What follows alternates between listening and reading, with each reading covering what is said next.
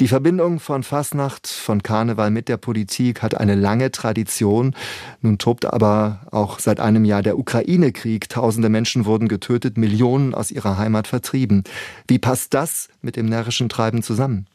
Ja, es bedarf natürlich immer einem bestimmten Fingerspitzengefühl, wenn man sich solchen ernsten und wichtigen politischen Themen dann auch annimmt, sich humorvoll damit auseinandersetzt.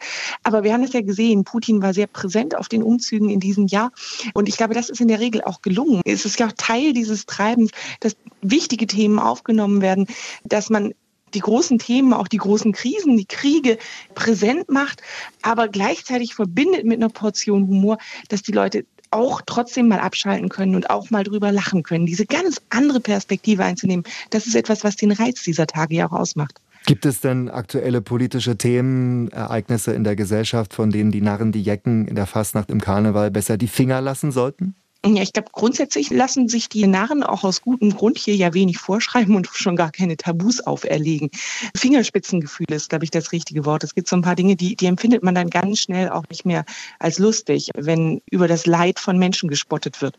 Das gehört sich nicht. Das würden wir auch sonst in der Regel nicht witzig finden und das gehört auch nicht in den Fasching oder in den Karneval. Vorsichtig sind die Narren in der Regel, auch wenn die Angriffe zu persönlich sind. Blick auf Politiker oder Politikerinnen gibt es hier so eine Grenze, wo man sagt, ah, so weit, aber dann tut es auch zu sehr weh. Da sprechen Sie eine Büttenrede an, die wir in diesem Jahr in Aachen erlebt haben. Da hat die FDP-Verteidigungsexpertin Marie-Agnes Strack-Zimmermann für Aufsehen gesorgt, als sie nämlich CDU-Chef Friedrich Merz als Flugzwerg aus dem Mittelstand bezeichnet hat.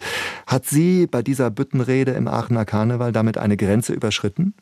An diesem Punkt scheiden sich im Moment schlichtweg die Geister. Manche sagen, das war witzig, das war pointiert und das war auch einfach noch so abstrahiert von der Person Friedrich Merz, dass man das machen kann.